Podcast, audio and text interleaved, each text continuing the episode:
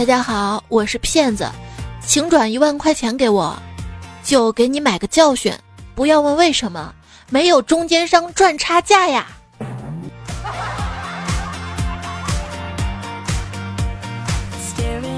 Hello，手机边亲爱的你还好吗？欢迎来收听远离上当受骗，让你安心过年的段子来啦！我是人际关系特别广泛的主播彩彩，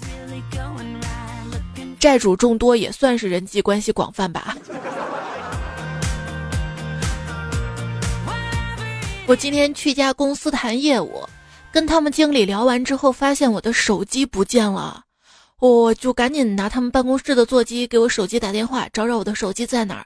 但是嘟嘟嘟，老是打不通。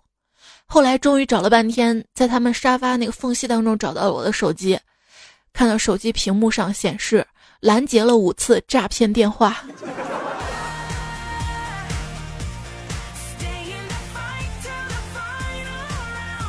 诈骗电话经常是防不胜防。那天又接了一个电话，嘿。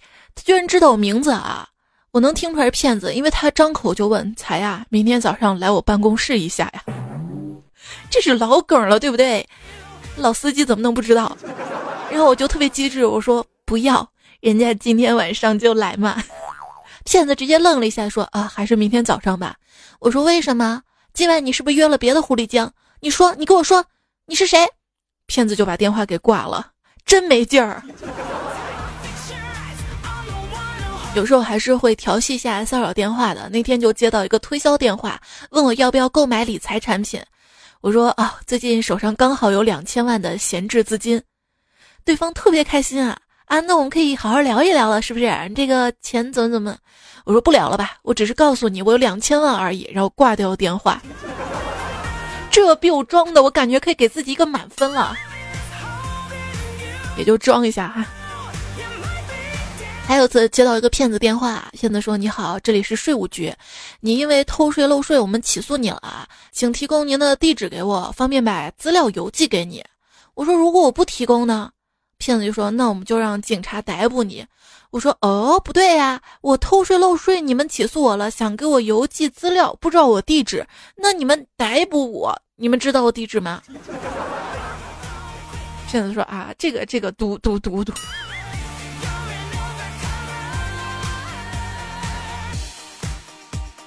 人啊，还是要有一点点社会常识的啊。像我就天天看新闻，就知道这些梗，对吧？就不容易轻易上当受骗。可是，可是有的人吧，今天看到新闻，女博士被诈骗八十五万，自称泡实验室十年，不看朋友圈。然后底下评论很多人说这个博士傻呀，读书把脑子读坏了，巴拉巴拉。哎。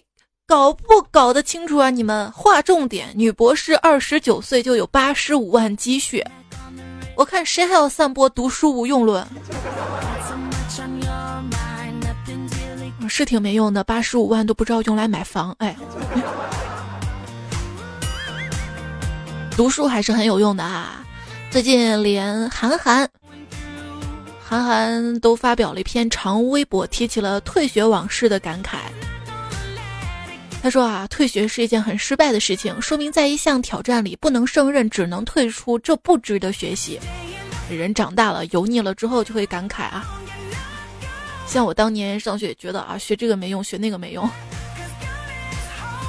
现在恨不得自己多学点知识。书到用时方恨少，还好现在不用高考啊。确实有很多朋友啊，身边的朋友因为一直读书，可能耽误了自己的终身大事。昨天我一个博士同学被家里安排去相亲，对方啊穿的特别妖艳，手里拿着个 iPhone 叉，头也没抬就问：“有房吗？”呃，同学就说了：“啊，三房两厅，三环内，还行。车呢？奥迪 A 六。那存款呢？七位数。那工资呢？税后月薪五位数。”我很满意，然后这同学说：“阿姨，您的女儿呢？”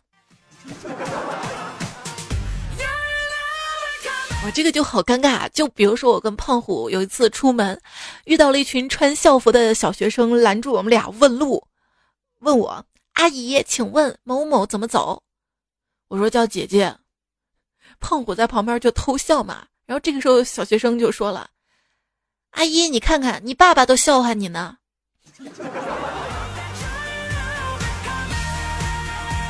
呵呵呵呵呵，谁笑谁？现如今啊，自称小姐姐一般都是年龄二十四到二十九岁，自称老阿姨呢，年龄十七到二十三，自称你爹我年龄十四到十六。越来越搞不懂了哈，年轻人怎么玩的啦？这岁月吧，就像一把擀面杖，有时候竖着擀，有时候横着擀。我们现在都是过了竖着擀的阶段了，就横着擀了。每次洗完澡回头看到地漏里的头发，就想起了梁静茹的一句歌词：“我可以假装看不见，也可以偷偷的想念。”我一般唱歌能在第二句找到调已经很不容易了，这年纪大呢，还可以拿来显摆的有两点。哇，老子用了很多年的 Google，你用过吗？啊，老子会五笔输入法，你会吗？但是现在想想，这些好像都不重要啦。男生声音好听真的很重要啊。我有个朋友在外面犯了事儿，本来要拘留二十四小时的，后来有个女警官听到他回答询问的声音之后，主动帮他延长了四十八个小时。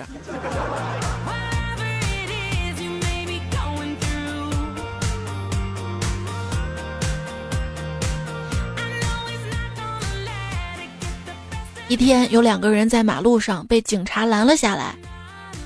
哎，为什么拦我呀？警察就说啊，我们在找两个猥亵儿童的人。这俩人互相看了看，说：“嗯，我们愿意啊。”嗯。最近一个新闻，男子发与儿童亲密照，疑似招童装模特为由猥亵儿童。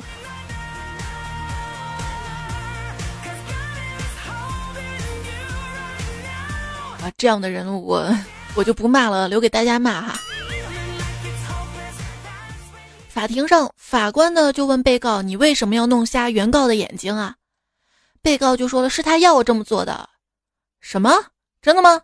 是呀，就就他跟我说：“小子，别让我再看见你。”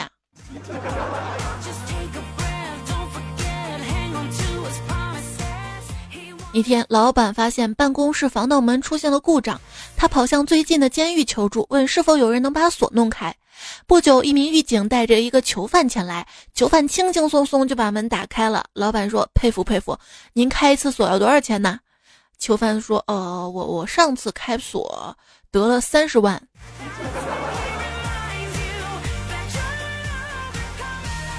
女子监狱发生了暴动，警察眼看难以控制的局面，监狱长拿过话筒大喊一句，犯人立刻平息了。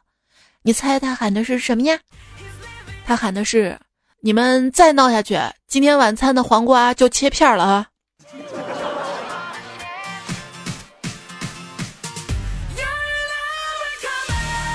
犯人正在被押往刑场的路上，犯人们就埋怨道：“怎么这么远呢？”一边的警察就说了：“行了，哥们儿，你已经很幸运了，我们还得再回来呢。”问死刑犯可以选择最后的晚餐，那能选择死前来一炮吗？神回复：那那得去朝鲜。朝鲜。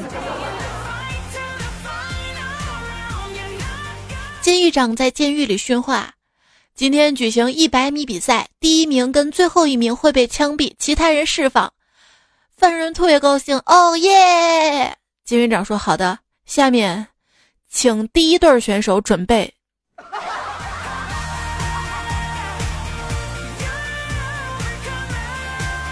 为什么犯人被枪毙之后都趴在地上呢？大概因为他们是反面教材吧。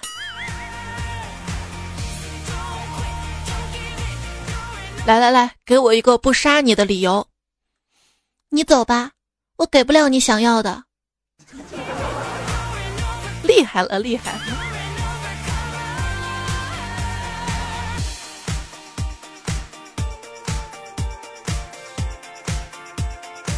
如果你的毒品贩子有一口完整的牙，不用想了，他就是条子。我年少的时候就是一个丝袜控，幸运的是成年后我找到了一个和爱好相关的工作——抢银行。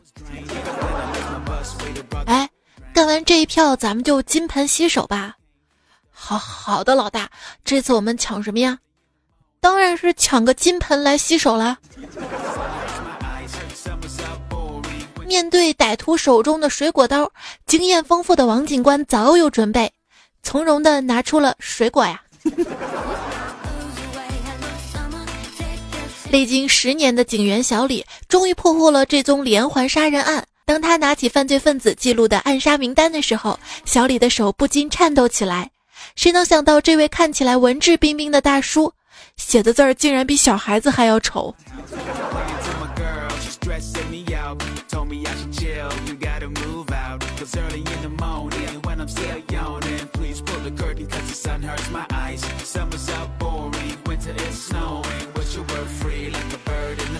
如果说道歉有用的话，那还要警察干什么呀？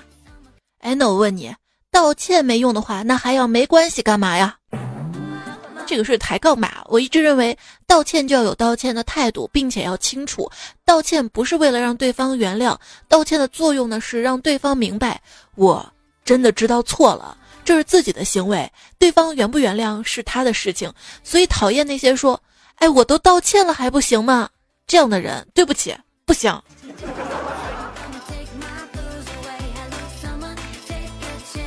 这两天网上有一个引号搞笑的视频，用最硬的语气说最怂的话。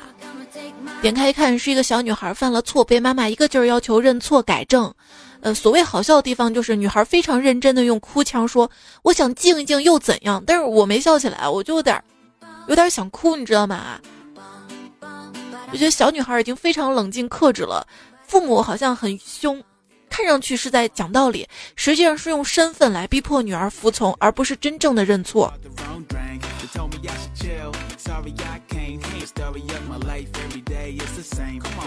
可怕的父母的控制欲啊！网友工作睡觉想妞妞说。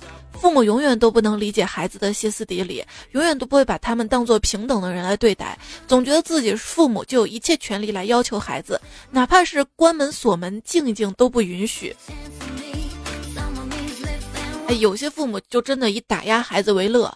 就是我妈今天有人夸我可好看了，我妈说就你那样，再说好看有啥用啊？心灵美才最重要的，你知道吗？那第一次见面怎么看你心灵美不美啊？我爸当初找你，他见你第一面还是因为你心灵美啊？哎，你这啥啥意思？你这话，哎你觉得我心灵不美啊？美美美美美，老妈你最美了，这不就得了吗？老喜欢说废话。这一家人在一起就要经常聊天沟通嘛哈，啊，动不动以你说的是废话结束，擀面杖成仙了，变成了杠精。看到过这样一句话：一个人最大的恶意就是把自己的理解强加于别人，把所有的结果理所当然的用自己的过程来解释，并一直认为这是正确的。当代的社交网络三大错觉：发的有人看，解释有人听，抬杠有结果。哎，有时候就觉得啊，这个解释挺累的，费那么。半劲儿解释就为你理解我一下，算了啊，我不需要你理解，我不需要你这个朋友。那网上经常会有撕啊，你会发现，哎，你这个傻叉凭什么说我跟？我有言论自由，我想怎么说你这个傻叉都行，是当今上网冲浪不可调和的矛盾呐。看到傻叉就想远离，这是普通人；看到傻叉就想怎么赚他们的钱。这个是营销号。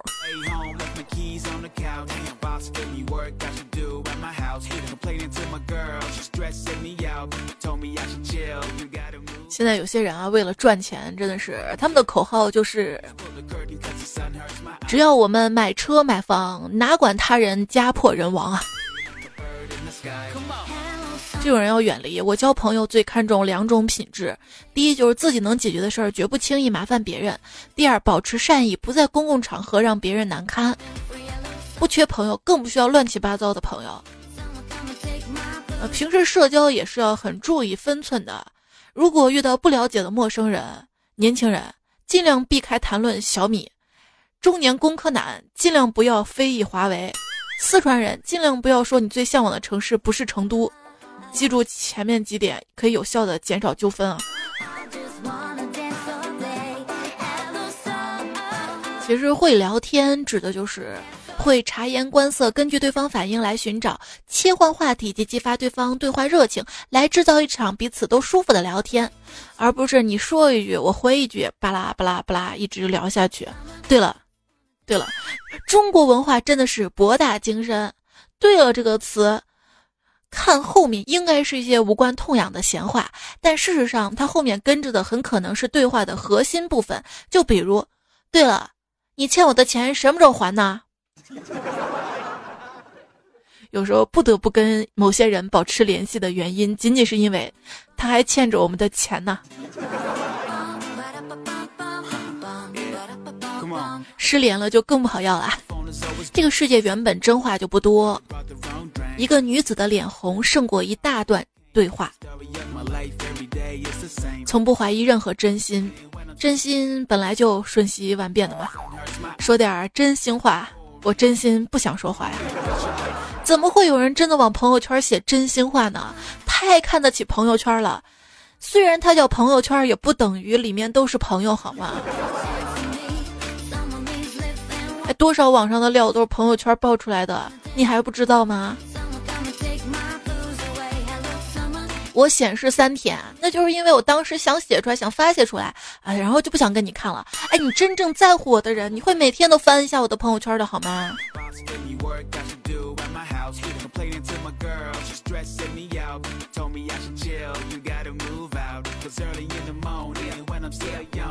不要以为叫白开水喝的都是没钱的，不要以为不做功课的都是坏学生，不要以为拿着打火机的都是在吸烟，不要以为整天都笑的人心情就很好，不要有太多的以为，你看到的或许是别人选择让你看到的呀。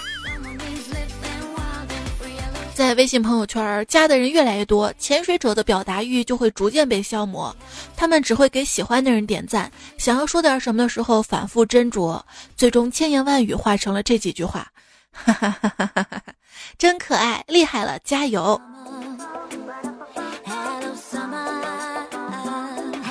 有用的不用说，没用的不想说，于是我就变得越来越不爱说话了。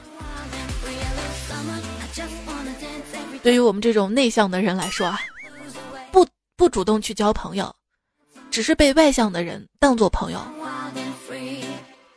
当然啦，有的人朋友少，不是因为不需要朋友，也不是说自己多高冷，其实就是单纯的害怕让自己失望，害怕让对方失望，害怕糟心的结束，于是拒绝开始。三个字儿就是嫌麻烦，两个字儿就是算了，一个字儿就是懒。最近看了一篇文章，你努力合群的样子真的很孤独，比忍受孤独更难的大概就是假装合群了吧。但是这篇文章最后就说了，没有不合群的人，只有不合适的群。与其说他们不合群，不如说他们没有遇到适合自己的群啊。这倒是对的哈。所以什么事情不要悲观。有自杀的想法，本质上就是有几个细胞正在谋杀所有的同事。哎，你说，既然人类的身体里所有的细胞会在七到十年内被更新，那么十几年前你做过的烂事儿，其实都是别人做的。这样一想就释然了，是不是？我心态正常的日子里，回头看自己丧的时候，都觉得像个智障，所以。就别指望别人在你丧的时候能够感同身受了。大多数人的状态就是啊，学不进去，玩不痛快，睡不踏实，浑身不对劲儿，吃的还特别多。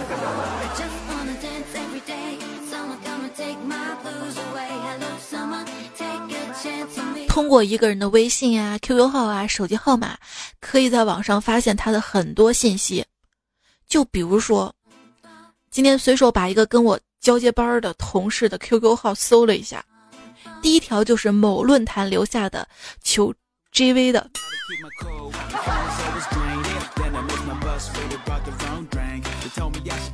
每个认识你的人心里都有不同版本的你。然而逗逼无论在哪儿都只有一个版本的，有时候都不敢不开心了，怕人设塌了，你懂那种感觉吗？零零的，我们都不笑了，再过四年就合法了，找到适合的就不要因为一点小事分手了，不要像那些九零后那么老了还没有对象，知道吗？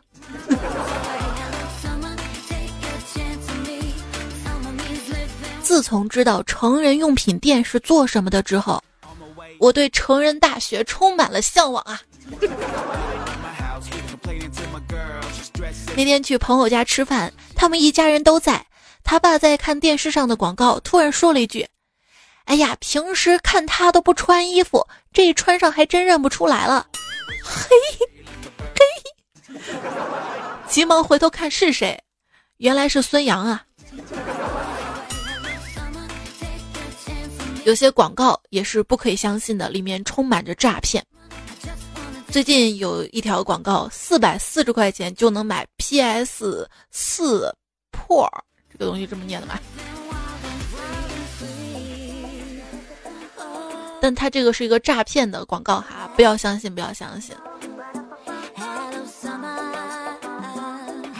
那天我看着公交站牌“不孕不育”的广告，我就想起了那个一直想当妈妈、不惜花费重金的女人，默默的拨通了广告上的电话，跟她说：“喂，听说你这儿治疗不孕不育啊？那我给你介绍一个大客户啊。”然后把重金求子广告上的女士电话给了他，深藏功与名。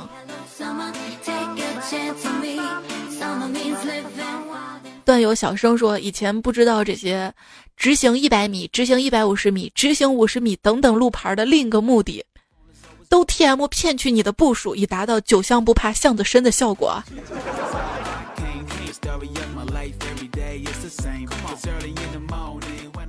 段有梦的天国说：“猜猜有一天我遇到一个老太太碰瓷儿，她就挡着我，把我逼停之后向我要钱。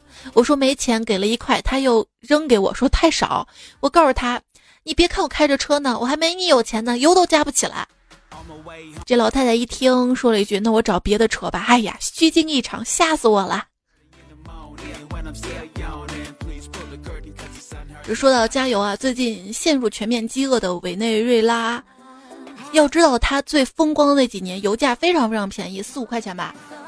所以很多很多人朋友啊，就把这个车空着开到这个国家，加满油之后再开走，然后谋取差价。扯远了啊，说碰瓷儿嘛。我那天就碰到一个碰瓷儿老太太，硬说是我撞的，我急了，拿出手机就装逼，爸，给我一百五十万，我要撞死一老太太。那老太太一下子就起来说：“嘿，你骑自行车还装高富帅呀？”打了我一巴掌，于是我从容的躺下了。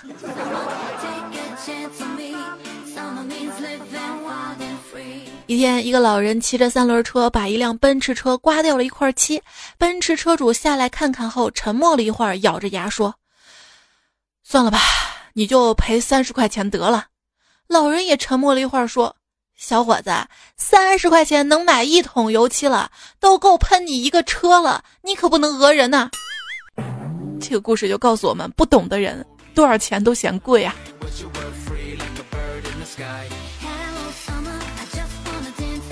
有位老奶奶在街上不小心摔倒了，路过的人们纷纷上前扶起老奶奶，并送她去了医院。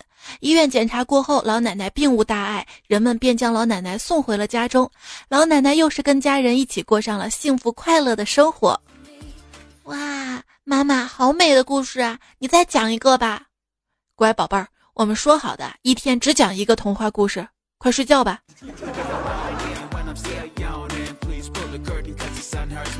也不是所有的老人都坏了哈。有时候会被误会的。今天看新闻，七十八岁老太太带了一杆秤买菜，这个老人带秤买菜也是害怕，就是不良商贩的那个秤不准嘛。结果城管就误以为是占道菜贩暴力执法，致其摔倒昏迷。希望老太太早点儿早点儿恢复身体健康吧。这个暴力无处不在的，最近雪乡宰客的事情也升级了。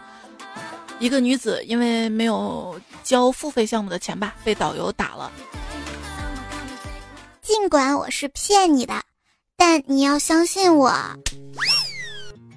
延收听到节目呢是段子来了，我是主播彩彩。我的微信公众号彩彩，微博一零五三彩彩，喜马拉雅上段子来了专辑也欢迎大家订阅一下。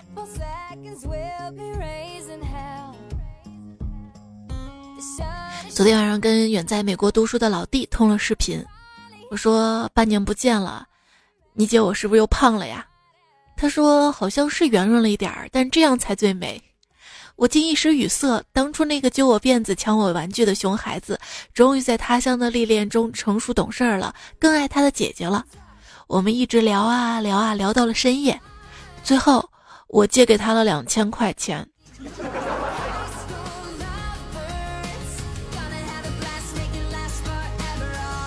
今天接到一个电话，一个特别有磁性的男生说：“您好，我是某某银行的，查到你有一笔海外交易记录，是您本人操作的吗？”嘿，我汇款那么快就被查到了吧？但是我当时回的是：“小哥哥，你声音真好听，能再说一遍吗？”对面沉默了两秒，然后传来了一声：“耶，这个不是正经人，挂了他。”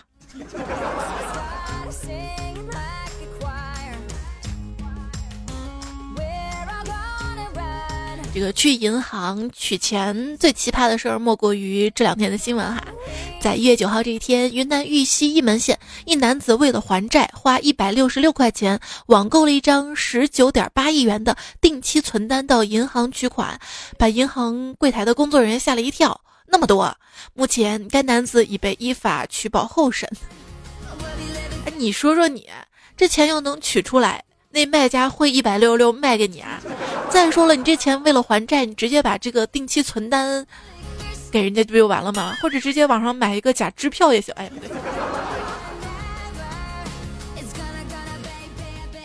这两天新闻被抓的还蛮多的哈，就讲杭州市民王某呢，他是一个神算子，就算什么都特别准，但是却没有选中自己的命中大劫，因为他的连襟涂某十几年来陆陆续续诈骗他八百万元。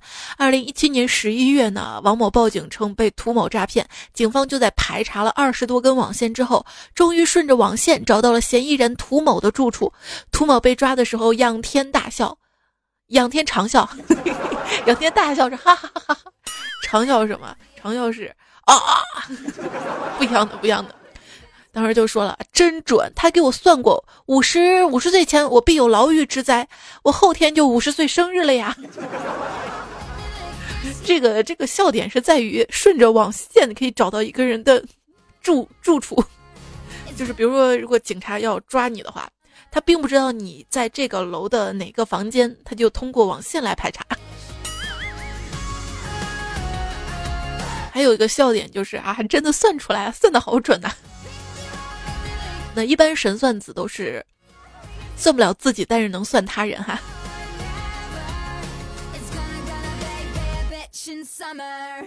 一位段友他匿名了，他说说一下被宰的经历吧。在北京西直门的一家夜总会消费了五千，两个人三百的场子叫了两个公主，酒都让另外一个酒托喝了。猜猜，请匿名，太不光彩了。这种酒托也算是一种一种诈骗啊。七色尘缘说。有一个电视剧叫《杀人街的故事》，根据真实故事改编，讲的就是上个世纪青岛海鲜宰人的故事。可以搜索一下，看看青岛这种宰人的事情有多可恨。就不管是哪里啊，宰人这个也算，也算我们痛恨的哈。然后好学向上留言说，这不叫被宰，叫被迫式体验土豪式生活。哎呀。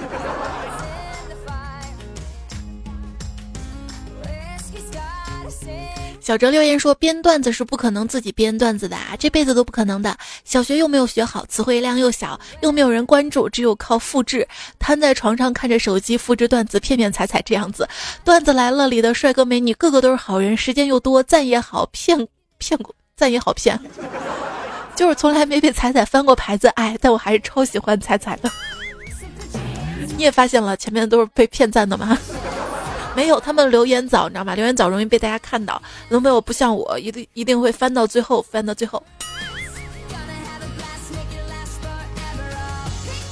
谭林说：“这辈子最讨厌的就是骗子。如果被抢了钱，别人只会说现在治安这么差，说的是警察工作没有做到位；如果被偷了钱，别人只会说现在小偷很猖獗，说是小偷技术太超前；如果被骗了钱，别人会说你智商太低了吧，居然会被骗，又笨又低能，人傻又钱多，直接说就叫做受害者自己背。是财是小，面子是大，所以为了面子未雨绸缪，哥们儿缺钱直接说一声，多了没有车泡面还是可以的。啊，你这个段子我比较赞。”同的那句就是，很多人被骗之后啊，然后谴责声就是骂这个人太傻了，这也能被骗？为什么不去骂这些可恶的骗子呢？是不是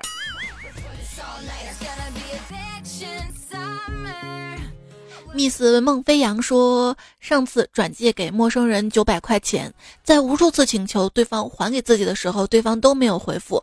就在我失望的时候，对方回复了：“你死心吧，我是不会还你一毛钱的。”我顿时火冒三丈，准备破口大骂。谁知道对方转来八百九十九点九元，瞬间把我感动的。他真的是不会还我一毛钱啊！世上还是好人多，这个好人还是个逗逼。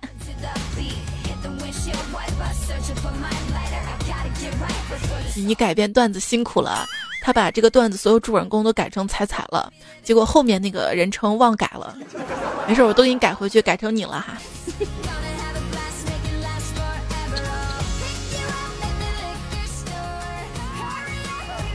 一朋友说，刚才一朋友说自己被一个很久不联系、本来也不熟的微信好友借钱，提醒我来分享这个我听过最强的反借钱技能：先是把对方臭骂一顿，越狠毒越好，最后加一句“你个大骗子，居然盗我朋友的号”，然后麻溜的拉黑，干净利索，毫无破绽，完美。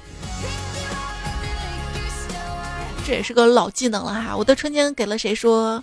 姑妈长期在一富翁家煮饭，经常会带回来一些他家不用的物品。今天拿了一个脱毛器给了姐夫，哎，你看人家这个刮胡刀还是新的，就不要了。说着就给了姐夫。今天一早，厕所传来了姐夫的尖叫声：“哎呦哎呦，老婆！”老妈带给我这个剃须刀，转的呜呜的，声音正点，力量超好，只是刮胡子好痛啊。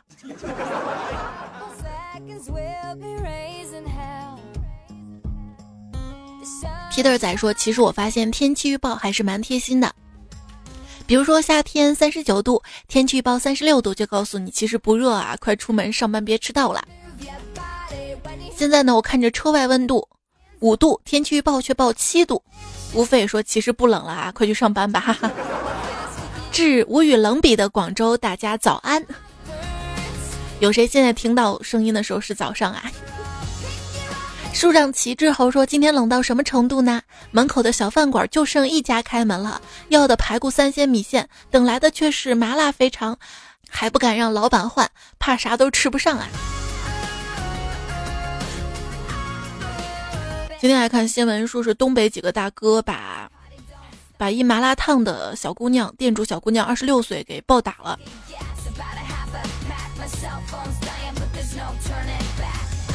小声说：“天冷了，大家要注意保暖，多穿衣服，更要注意手脚、耳朵等末梢神经的保暖。也要提醒亲友们多穿衣服。而我独自在外，只有单薄的衬衣、短裤、拖鞋，更没有亲戚好友在身边，真羡慕你们，因为我在夏威夷。”说说而已，说彩彩突然觉得天干物燥，小心火烛。这句话有点污啊。你觉得污在第二个字儿还是最后一个字儿上啊？L S 说冬天生病并不可怕，最可怕是你刚拿了药，病突然就好了。果然是药到病除，药到病除，这还不好吗？无比自信的蜗牛说：“仔啊，你说为什么这冬天我碰到什么都会有静电，但为什么碰到妹子不来电呢？”汪汪汪汪汪。长发艺人说：“最好的生日祝福语是生也快乐，日也快乐。对病人最好的祝福是祝你早日康复，康复早日。”哎，瑞亚说：“彩彩啊，不知道在这儿留言能否看到？想给你讲一个自己的糗事儿。刚刚到国外，自己住办公室，有天半夜突然听到叮铃铃电话铃声，迷迷糊糊爬起来，一个电话接另一个电话，没有声音，但还是声音叮铃铃，郁闷着又睡过去。突然有天在马路上听到一样的声音，才明白过来，那天半夜听到的是汽车喇叭声。祝你天天快乐啊！这个国外的那个导弹警报，你怕了吗？”看新闻也是闹出了不少笑话哈。天气冷的像个笑话，这位昵称的朋友留言说：“我弟十六岁，在二零一七年那天就已经交过五六个女朋友，我二十一岁却只交过一个男朋友，而且是闹着玩的那种，我就郁闷了。为啥同一个妈生的却有如此大的区别呢？为啥？为啥？就是同一个妈生的，为什么有那么大的区别呢？你看过最近网上的一篇文章没有？就一个人说他跟跟他弟弟嘛，在小时候有一天爸妈有事儿要外出几天。”给了一些零花钱，他俩呢就没有按爸妈的要求认真过日子啊，就买了很多的零食啊、饮料啊，然后家里散落了一地什么塑料袋啊、饮料瓶子啊。结果他爸他妈提前回来了，一看家里这个样子，正要骂他俩呢。弟弟反应特别神速啊，就跟他爸他妈说：“爸爸妈妈，你们走了之后就遇到小偷了，我们的钱就被偷走了，我们这两天。”过得特别艰难，只好在大街上去捡一些饮料瓶子来卖。我们没有钱，还问同学借了些钱。我爸妈听到这儿啊，觉得俩还特别可怜，赶紧给钱让孩子把把借人家钱还了。他没有想，当时年仅八岁的弟弟啊，反应思维如此的神速，而现在他弟弟已经在某个地方当了高官，而他还是。就是小小的打工者，大概就这个意思啊。说这个故事告诉我们，思维决定高度。同一个妈生的，就是有区别，知道吗？周小猫说，一个朋友买了一个可以自动跟随人的行李箱，人在前面走，行李箱在后面跟随。这个朋友时不时回头看看，走着走着发现怎么听不到声音了？一回头看见这行李箱跟着一大妈跑了。哦，好吧。把大妈吓个半死啊！说好见过之后行李箱不能成精的呢，这个特别有画面感啊。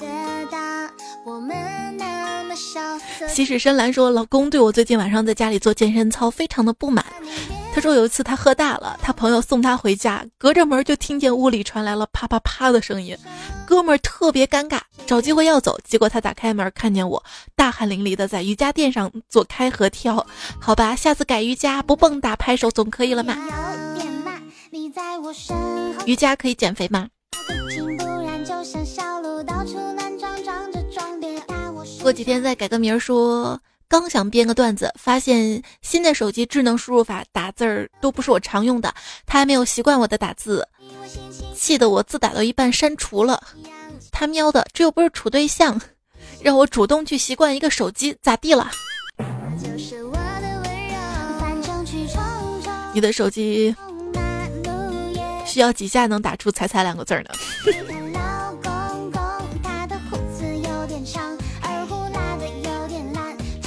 手机也是很努力了，为了你慢慢改变自己，迎合你。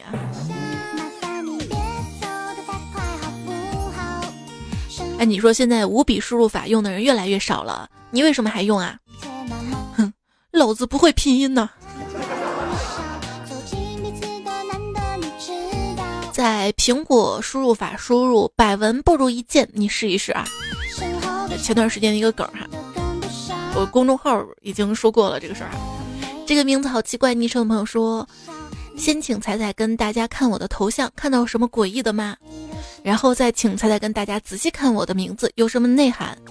没看出来就默默念我名字三遍，然后结合我头像一起看。好啦，你们继续往楼下看吧，我就出来混脸熟的。你这个骗子！”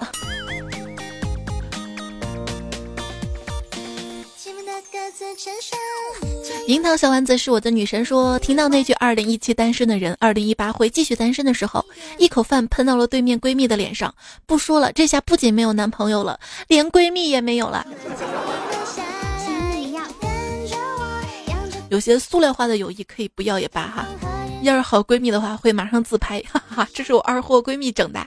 圆圆说，从一个宿舍。单身小女生开始听彩彩，没有原因就是喜欢。过几天我的宝宝就要出生啦。那祝你生一个健健康康的宝宝哈！有人说什么听笑话节目我会笑怀孕呐，就容易怀孕啊，巴拉巴拉巴拉。其实你听上几年，你也该恋爱生子了，好吗？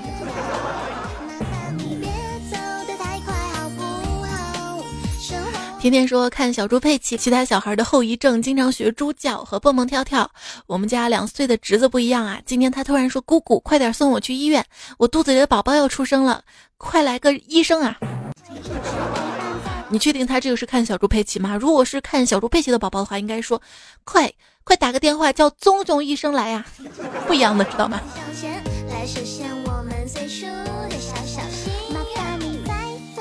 像像迷你彩吧，看小猪佩奇嘛，因为佩奇那个裙子是红色的嘛，最喜欢草莓。现在月如最喜欢的也是红颜色，最喜欢吃的也是草莓。从小就知道跟风。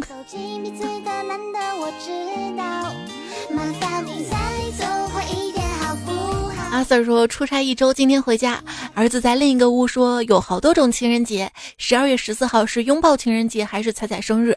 我当时以为听错了，又问了一遍，他说是彩彩生日。我过去一看，他拿着那本台历，彩彩的台历，我都不知道到货了，他都用上了还不给我，这多好，越来越多人会记住我的生日。喂，走快点啦，要迟到了。大灰兔说：“我记得很多年前，第一个宝宝刚满一岁，买了苹果四 S，开始听你的节目。后来单位又发了智能手机，一直在听。五六年过去了，第二个宝宝也生了，才发现睡觉必须听你的声音才能睡。耳机随身带，现在同事都听你节目啦。哇，这种必须要读，你知道吧？读一条留言，然后很多很多人都能听到，就好像我在读他的留言一样。因为很多你的同事现在肯定也会听到嘛，对不对？” 北辰果酱说：“我恨所有让你心情不好的人，你可以原谅他们，但我不能。”哇，很会撩哦。西天机电维修说：“啊，生意好不好？”他说：“考驾照的时候，教练长时间早起，有黑眼圈，白天上车常常戴着眼镜儿。有一天，一个学妹嘻嘻哈哈笑着说：‘教练，你的眼睛有个眼圈，是不是眼镜掉色啊？’ 你还别说，挺像的哈。”你就给我色看我知道这样冷的天，谁都不愿意早起。嗯，如果早上起不来的话，就放着我的节目好了。在今天节目最后呢，愿你的人生在追剧、喝酒、刷卡中度过，夜晚抱着零食入睡，早晨被快递叫醒。不啊不啊，夜晚想抱着帅哥或者美女入睡可以吗？早上不想被叫醒好吗？想自然醒。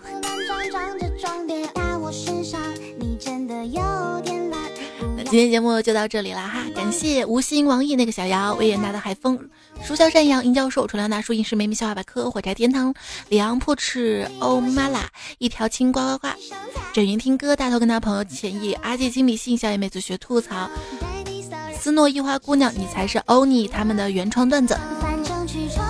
也谢谢你的聆听、守候、陪伴，谢谢大家各种的留言被我搜罗起来。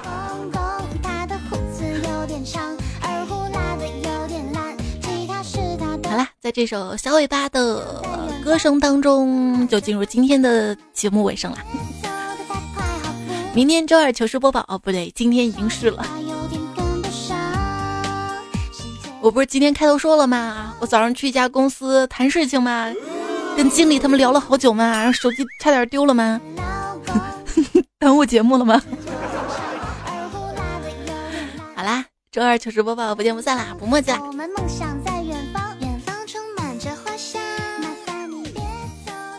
晚安，拜拜。